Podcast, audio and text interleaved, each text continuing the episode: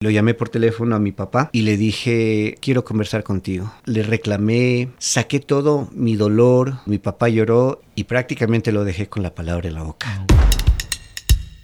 Teddy Bermúdez es un hombre de barro. El abandono de papá causó un vacío en su corazón, una herida que años más tarde saldría. El hombre fue formado para la creatividad, para construir y elevar la vida de los que están a su alrededor siendo tan humanos, son una extraordinaria creación en las manos del alfarero. Hombre de Barro, con John Varela.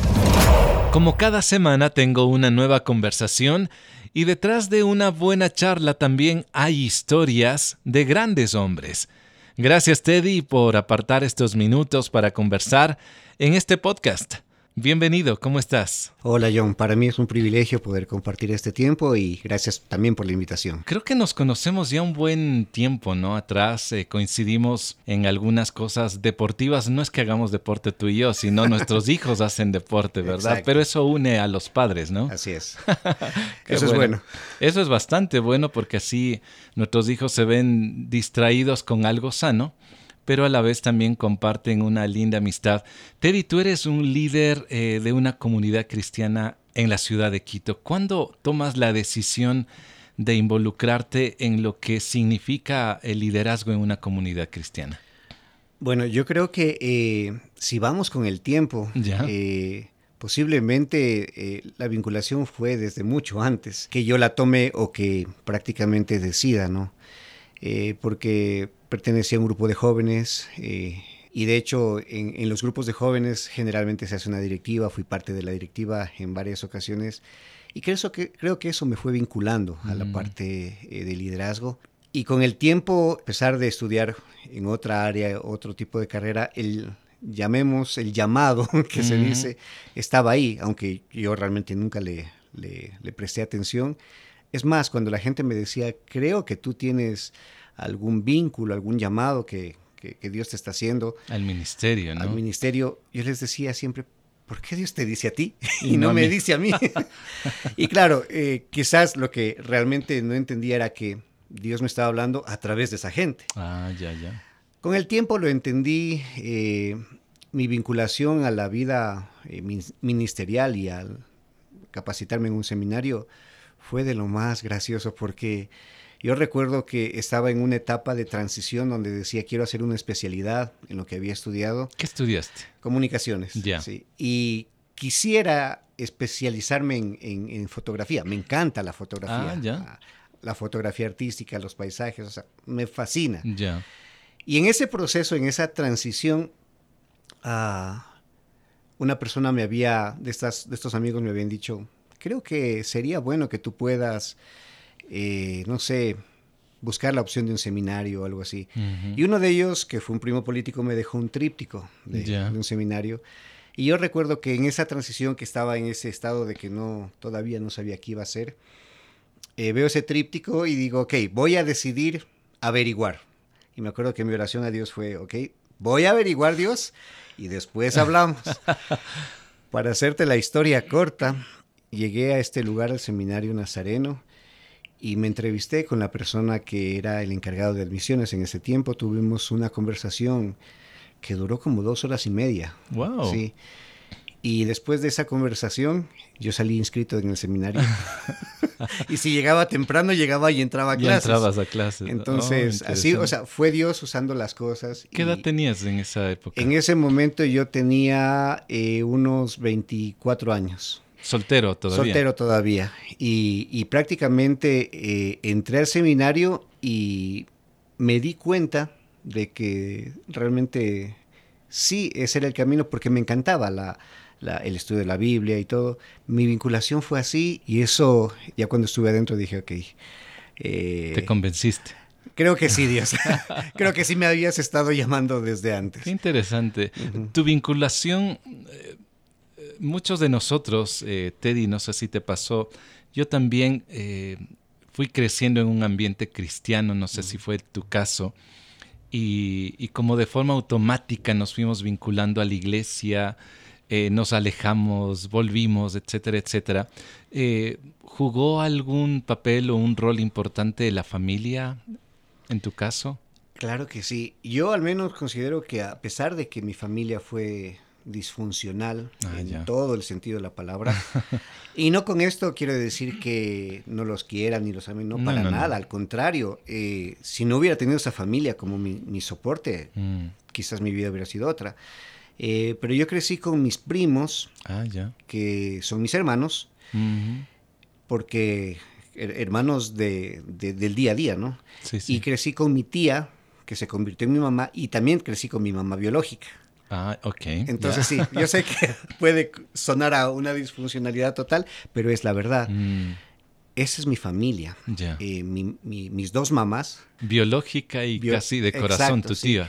Claro. y mis primos, hermanos, que Mm. realmente más que primos son mis hermanos, Ya. eh, se convirtieron en parte esencial de mi vida. Y juntos crecimos en una iglesia.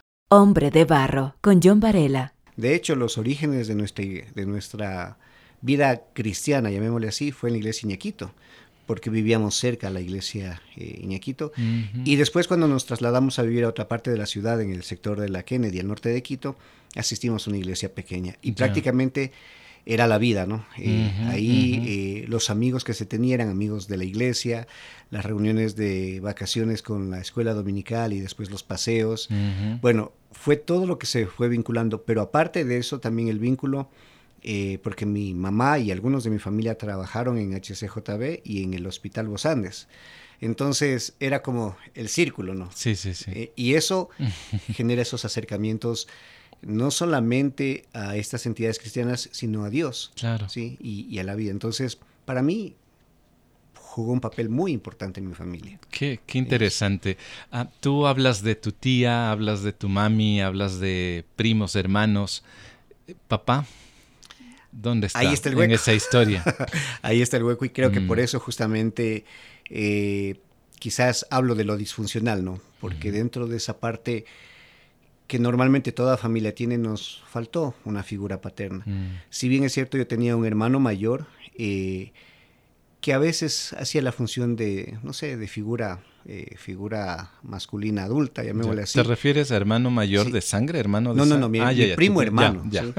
Entonces, pero que al mismo Mm. tiempo de, de ser hermano, Sí, no podía hacer la tarea de papá. Pero tú veías en él eh, esa figura o buscabas de pronto No, sin... más que verlo, quizás intentaba Ah, buscarlo o Mm. intentaba.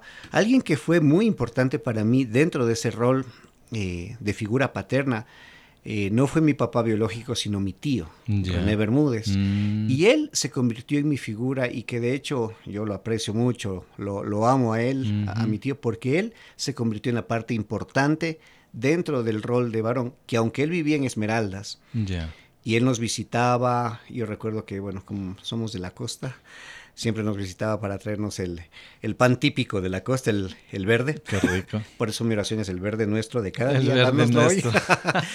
Entonces, eh, como, él, como él viajaba, nos traía, además del alimento, su presencia Mm, en, en casa nuestra era muy importante para mí, porque para mí eh, él se convertía en esa figura que, que me, que me hacía falta y que me hizo falta mucho tiempo, que cuando uno es niño, creo que no lo, no lo logra dimensionar, ¿sí? Porque de pronto yo estaba rodeado de mis hermanos, de mis dos mamás, y ya, pero empieza la etapa de la adolescencia, empieza la etapa de la juventud y ahí es cuando empieza a haber un cortocircuito como que algo no, no encaja, como que algo no está bien, ¿no? ¿Cómo te afecta cuando ya llegas a, a esta etapa que tú dices, empiezas a sentir abandono?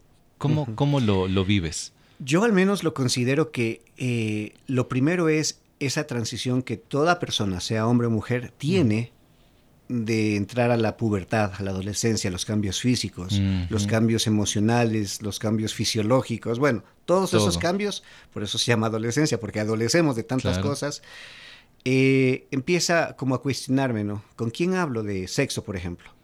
¿Con quién hablo de que me gusta una chica? ¿Con quién hablo de, eh, no sé, de, de esos deseos de, no sé, estudiar algo, de, de hacer algo naturales, Sí, sí, o sea, sí, propios de la juventud? Curiosidades que se curiosidades plantean. y, y aún eh, esa inestabilidad propia de, Mm. de esa edad que uno no sabe qué mismo quiere en la vida.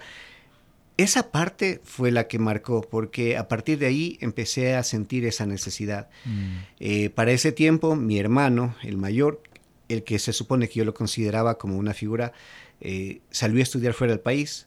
Entonces, el hueco y ese oh, vacío se hace cada vez más profundo. Eh, no podía tener a mi tío todo el tiempo acá porque él tenía su familia.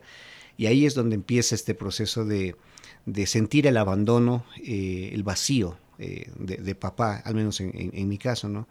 Y se acentúa más cuando en eventos de, colegio, por ejemplo, lo que acabas de decir al inicio, ¿no? Y que creo que eso trato de hacerlo más, el mismo hecho de solo ir a un partido de fútbol o, del deporte que sea y acompañar a tu hijo, eh, yo veía en mis demás amigos, ¿no? Que sus papás estaban ahí mirando el campeonato y todo, y cuando hacía un gol lo celebraban y y yo no lo tenía. Entonces, esa parte se hizo cada vez más fuerte en, mi vida.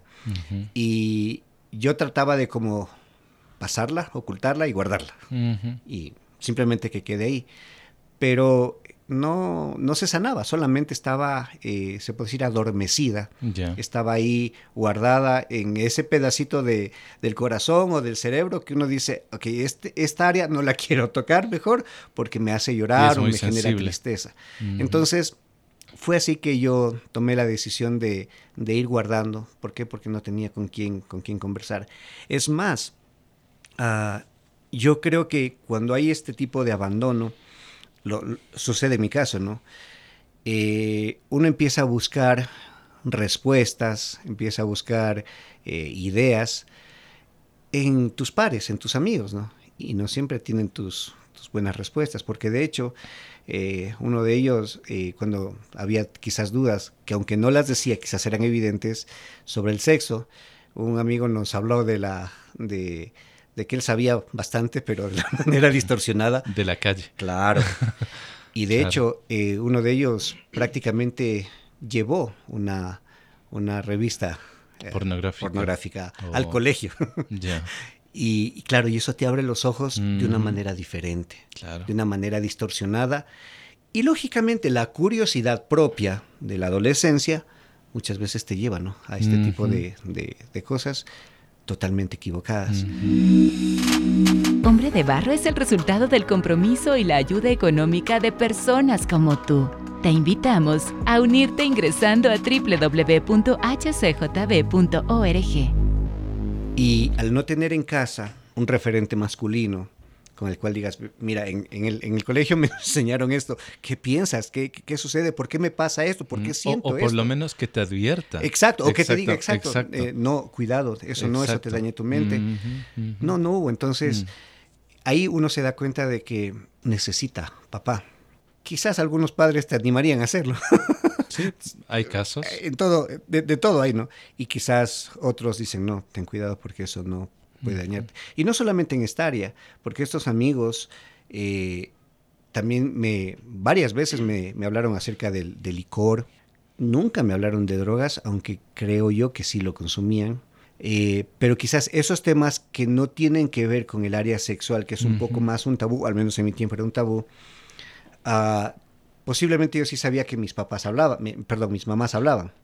Cuidado con tomar, porque tomar después te hace... Y, eso es un poco más como cotidiano. Y de eso sí sabía decir no. O sea, no está bien, así que yo me alejo de ellos y todo. Pero de este otro tema sí costaba trabajo, porque hablar de sexo, que no debería ser un, un, problema, en, problema casa. en casa, en mi caso sí lo era, porque no, no se tenía la libertad de hablarlo. Eh, y quizás en tantos hogares pasó así, ¿no? Pero se, se, hizo más fuerte porque no había un referente varón que te diga, esto te está pasando, estos cambios vas a tener, estas eh, situaciones te van a pasar.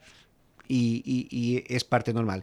Esto que te están diciendo no está bien. Ten cuidado, guarda tu corazón, guarda tu mente, tu vista. Ahora, Teddy, cuando tú vas contando estas eh, situaciones, hablas del abandono de papá, pero también existe el abandono en otros casos de aún estar presente físicamente, pues emocionalmente no lo está.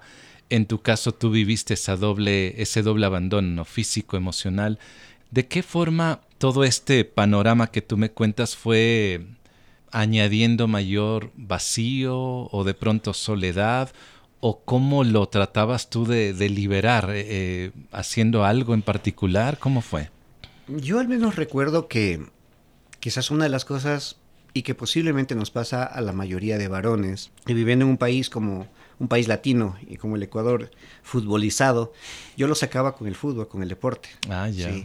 Yo eh, me metía en los campeonatos que más podía, porque creo que ahí sacaba la parte, eh, o, de una parte física, los problemas emocionales, ¿sí?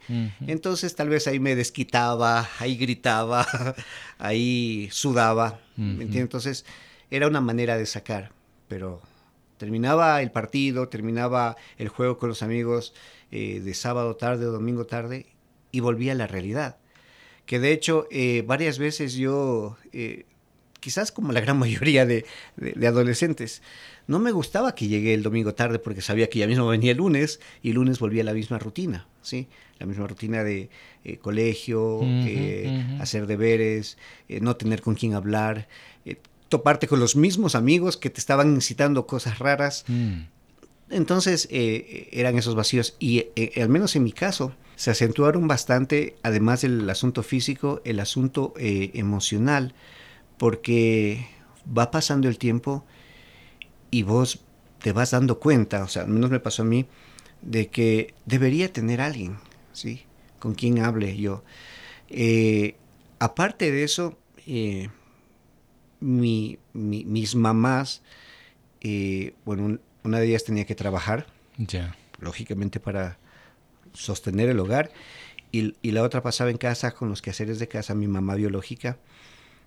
Y no es que podía tener un diálogo a profundidad. Mi mamá biológica era muy, es todavía muy tranquila, reservada, poco comunicativa, diría yo. Entonces, y con toda esa carga que tiene un joven, con un abandono físico y un abandono emocional. Claro. O sea, imagínate es fuerte. Entonces, eh, ¿qué era lo que hacías? Entonces, quizás la cabeza estaba casi como que por, por estallar, ¿no? Y, así pasaron prácticamente los últimos años de, ¿Tu secundaria, de la secundaria, ¿no? Sí, donde yo buscaba alternativas para sacar toda esa frustración que, sentía, eh, todo ese, ese dolor y tal vez inclusive eh, que el resto de la familia con una buena intención trataba de cubrir en cierta manera o de callar ciertas cosas que uno eh, mencionaba así en una conversación indistinta que a veces dices cosas entre líneas. Sí, sí, sí. Sí, sí, sí, sí, pero eso pasa, le, pasa a todo mundo. Sí. Y claro, yo no soy todo mundo. Claro. A mí me está pasando, entonces... Cuando se daba un comentario y entre líneas te decían, ok, sí, pero bueno, es lo que te tocó vivir y ¿Ya? No hay, no hay de otra. Exacto, entonces te lo tragas, ¿no? Y va a ese lugar que te digo, es ese lugarcito del corazón donde lo encierras y dices, ok, este tema está ahí y... Y no hay que tratarlo. Sí. Descarga Hombre de Barro en la app HCJB. También estamos en Apple Music, Spotify y SoundCloud. ¿No te llegó a suceder que de pronto, de esta forma rutinaria de manejar las cosas, preferiste ya no hablar y era como que ya mm, esos temas no se tratan en casa. Tal vez yo lo trate por mi, por mi parte y yo buscaré la manera cuando algún momento sea liberado. No sé si eso te ocurrió. Quizás la segunda parte que acabas de decir, tal vez no la pensé porque era tal vez muy inmaduro, pero la primera parte sí. Ya. Dije, no, o sea, ya si no, no quieren hablarlo, simplemente lo guardo y, lo dejo ahí y ya, o sea, decidí como, eh, no sé, enterrar esa parte. Eh, que de hecho varias veces eh, que yo iba, yo iba bastante a Esmeraldas porque pasaba vacaciones allá, donde mi tío hizo la función. Y varias veces me decían, ¿por qué no vas a visitar a tu papá? Porque mi papá vivía en Esmeraldas. Ah, ya. Entonces sí, yo decía, ok, claro, lo voy a visitar, pero mm, e, era una visita de sí, de, de encontrarme con mi papá, de conversar con él, pero no era una conversación como tan fluida, porque a la final eh, no hubo una relación diaria, continua. Permanente. Y, peor contarle mis cosas Exacto, que estaba entonces yo no había la confianza como para abrir eh, el corazón y decirlo, ¿no? Mm.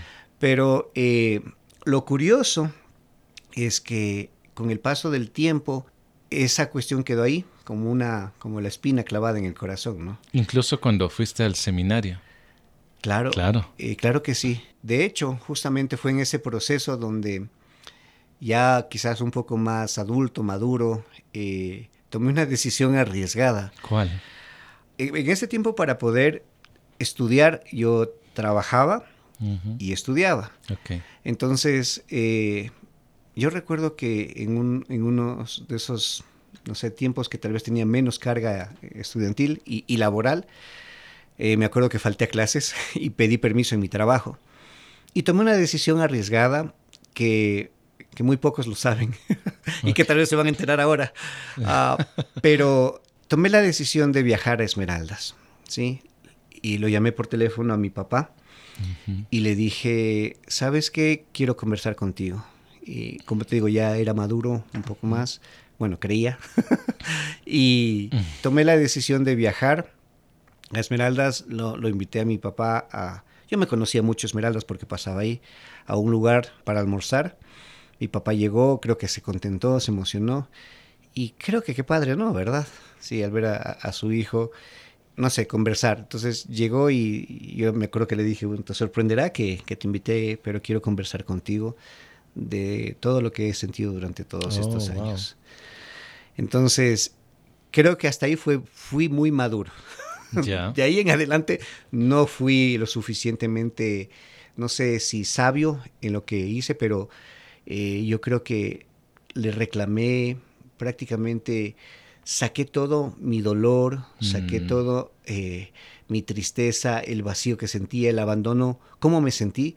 Yo, yo eh, de alguna manera eh, prácticamente me vacié de, de- de lo que tenía y, y lo hice mal porque lo hice con un reclamo, con dolor, con ira, este, con la frustración que había sentido. O sea, como que casi como que volví a vivir esos episodios de mi vida. Entonces prácticamente lo, lo- le, le dije todo y, y ¿Cómo creo que le, le golpeé a mi papá mucho. Eh, porque él se puso a llorar. Yo estaba también llorando, pero de ira, Claro, claro.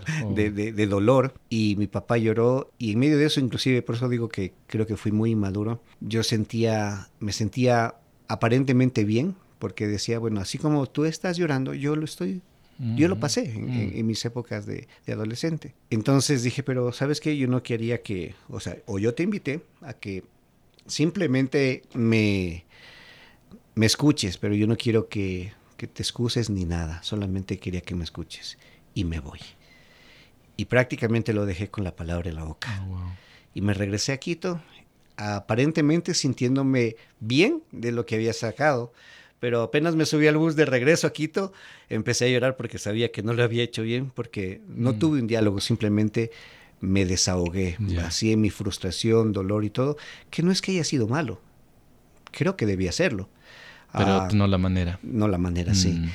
Pero este evento generó que eh, mi papá tome la decisión de, de buscarme y de venir a Caquito. Eh. Yo diría como la, la venganza, no. Ah, Pero, pero fue una reacción, o sea, qué bueno que, bueno, no sé el resto Sí. de tu historia, pero qué bueno que haya tal vez él también sentido algo que a lo mejor no sabía, pero al escucharte, pues también hubo remordimiento y tal vez pro- provocó un cambio, ¿no? Sí, Hombre de barro es compañerismo, aliento, naturalidad. pasó, no recuerdo exactamente, te mentiré si te digo pasó a la siguiente semana, no. Ya. pero no fue tan seguido, pero tampoco fue tan extenso. Quizás pasaron un par de meses y mi papá vino a Caquito Ok. y me invitó a almorzar. Dije, ahora viene eh, la, la segunda parte. Entonces, eh, ¿Y tú aceptaste? yo acepté. Dije, creo que es momento de, de confrontar y de simplemente desenterrar esto que hay ahí y dejarlo ya solucionado, ¿no? Por lo menos... ¿Tu eso lo- familia, eso tus que- mamis sabían esto? no sabían, eh, no supieron porque ya yo ya lo hice de, de- de adulto y Claro. de hecho eh, estos eventos yo los hacía ya prácticamente en mis momentos cuando yo iba o a trabajar o a estudiar, ¿sí? Entonces, Mm. eh, de esta reunión segunda, eh, creo que mi mamá biológica lo supo porque yo le conté en la mañana que me iba a reunir con, con- con mi papá. Así que tomé la decisión de, De ir. de ir. Y ¿Qué sucede? lo primero que hizo mi papá fue decirme que fui muy duro con él, ¿sí? que fui muy duro con lo que le dije, pero que varias cosas, la gran mayoría, tenía razón. Okay. ¿sí? Y dijo, y por ello yo hoy decidí venir acá y pedirte perdón. Oh. ¿sí? Pedirte perdón por los tiempos que tú estuviste Mm. solo, que te sentiste abandonado, Mm. eh, que te sentiste, eh, no sé, eh, como apartado o, o co- con- sin nadie quien te dé una mano o Ujú. que te guíe o que te oriente. Sí, perdóname por haber hecho eso. Eh, la verdad, no tenía eh, la intención de hacerlo, pero Mm. lo hice.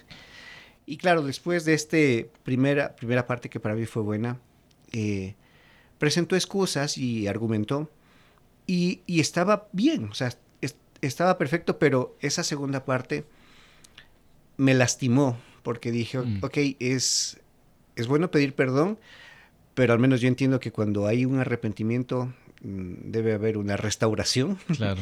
y un cambio de actitud. Entonces, eh, para mí era, está bien la primera parte y, y, y de resto déjalo ahí, ¿no? O sea, evidentemente tenías tu familia, tenías tus hijos, que son mis hermanos, que los aprecio y los, los quiero mucho, a mis Claro, hermanos, por parte de por parte papi. de papá. Eh, a todos ellos yo los, lo- los, amo todavía hasta hoy, me comunico con ellos. Entonces, en medio de, de todo esto, yo, esa segunda parte no me agradó, pero simplemente la acepté, porque dije, es la realidad de él. Claro. ¿sí? Es lo que él estaba viviendo. Entonces, a partir de allí, eh, quedamos bien. Prácticamente fue una relación ya más fraternal. Ya. No puedo decirte que era una relación o que nos convertimos en un padre e hijo inseparables. No, porque ya habían pasado más de 20 años y prácticamente eh, las relaciones se hacen en el día a día. Sí, claro. Entonces, yo diría que fue una relación que aunque yo conocía que él era mi padre biológico y lo llamaba papá, eh, en el sentido interno creo que era una relación como, como con un tío, Sí, sí, ¿sí? sí. como con un tío que lo veía eventualmente, aunque yo en el fondo sabía que es mi papá Claro. y ya habíamos zanjado esta, esta cuestión ¿no? que, que me causó mucho daño por años. Pero a, partir de allí la conversación fue un poco más fluida. Nos llamamos, y digo nos llamamos porque él me dijo, ok, hagamos un, intento de, de llamarnos por lo menos, no sé, una o dos veces a la semana. Eh, no te diría que fue siempre así, ¿no? A veces lo hicimos dos veces, a veces lo hacíamos una, a veces lo hacíamos después de 15 días. Entonces, y era una conversación como que un intento de meterme en tu vida, pero al mismo tiempo no dejarlo. Claro. ¿Por qué? Porque es incómodo, ¿no? Entonces era, hola, ¿cómo estás, papá? Bien, ¿tú cómo estás allá? Bien, ¿qué tal el trabajo? ¿Todo bien? ¿Cómo van los estudios? Perfecto. Ah, chévere. Espero que tengas un lindo día, que tengas una buena semana. Igual Algo por- tú, hasta luego. Exacto. Fue así. No te puedo mentir que me gustó, pero no era la relación que de pronto eh, sería la natural de un papá Claro. Ahora, Teddy, ¿cuándo ocurre, no sé, un cambio un poquito más radical? Eh, porque yo veo que son procesos, ¿no? No creo que de la noche a la mañana con alguien con quien no has entablado una relación desde pequeñito a la adolescencia, ya eres un, un estudiante de seminario, ya trabajas, eres ya un poco más adulto. ¿Sucede algo que de pronto empieza a haber un- una relación un poquito más profunda y a la vez te sentías totalmente sano? No, yo creo que no me sentía sano. Creo que esta sanidad se va dando por facetas, a pesar de que yo sabía o creía que ya estaba eh, sano. ¿no? Creo que a veces es nuestra, mentalidad como nos juega.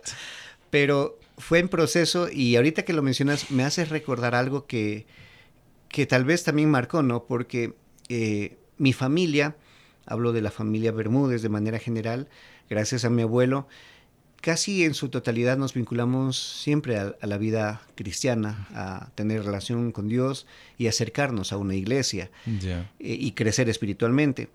Entonces, en ese proceso, como tú bien dijiste al iniciar, eh, hay gente que eh, se encamina a la iglesia, luego se aleja Sí, sí, sí. y luego regresa, golpeado, pero regresa. Y quizás ese proceso fue el de mi papá.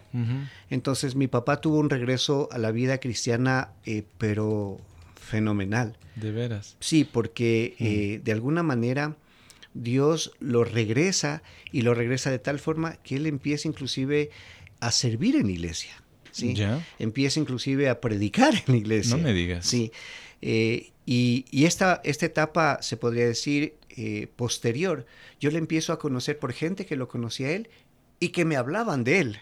Entonces, para mí era como decir, ¿qué, qué pasó aquí? Al punto de que mm. inclusive un día que yo ya estoy por graduarme del seminario, eh, no recuerdo qué evento fue, pero fui a Esmeraldas por algo y yo fui con una misión, eh, específicamente porque algún evento, alguna situación sucedía ya en Esmeraldas y de la cual iba a participar mi papá. Entonces yo le obsequié la Biblia que había hecho todos mis apuntes. O sea, fue un regalo tan fuerte para mí porque era una Biblia en la cual yo había hecho todos mis apuntes de seminario. era una Biblia de estudio personal. Y mm. tomé la decisión de regalársela a él, ¿sí? Por el cambio que había hecho. Entonces, desprenderme de eso, que era parte de, mi, de, un tesoro para mí, eh, era como decirle, ok, es como mi ofrenda de paz. Okay. Y de ver cómo Dios te está empezando, primero que te permitió o, o que tú decidiste regresar a los caminos del Señor, pero también que tú estás dejándote gozar por el Señor. Y cuando yo, eh, cuando estuve en Esmeraldas, escuchaba a la gente hablar de mi papá, de verdad, yo decía, ese es, ese es mi papá. Él es. O sea, él es. Porque mucha mm. gente inclusive lo, lo, querían casi como un papá, por la forma como él los cuidaba, mm. como él conversaba. Entonces, eh, era ver un papá desconocido para mí, activo en otros jóvenes, en otros familiares. Entonces fue como ver el otro lado, ¿no? Hmm. ¿Sí? Que no es que simplemente dice, ah, chévere, eso entonces lo voy a tomar como mío y ya. No, el, el, dolorcito o el vacío siguió ahí. Claro. Pero por lo menos había un como un alivio de decir, ah, qué bueno que él regresó al, camino del Señor y aparte de eso, Dios lo empezó a, usar, ¿no? Entonces, mirar como eso tal vez empezaba a ser como un, eh, no sé, un ejemplo, un modelo, un legado para mis hermanos de allá, para mí fue, fue bueno, ¿no? Fue, fue agradable. Teddy, quiero presionar la tecla pausa para continuar en el siguiente episodio, aquel momento donde tú te encuentras a solas con tu papá, pero en esta ocasión en otro escenario que podría ser el último momento para ambos. Hay temas que uno como hombre prefiere mantener archivados en el aparente olvido, pero están cubiertos por una capa fina, de pronto de dolor, de apariencia, de soledad. El abandono de papá provoca estragos y afecta a todo tipo de hombre ya sea un líder religioso, un abogado o un estudiante. Si este es tu caso, te invito a dar un paso para conversar y buscar apoyo en personas no perfectas, pero que han sido renovadas por el amor de Dios. Si puedo ayudarte, me puedes contactar en Facebook e Instagram como John Varela. La próxima semana te invito a escuchar la segunda parte de esta historia junto con Teddy Bermúdez. Hasta pronto. Hombre de Barro con John Varela. Hombre de Barro es una producción de HCJB.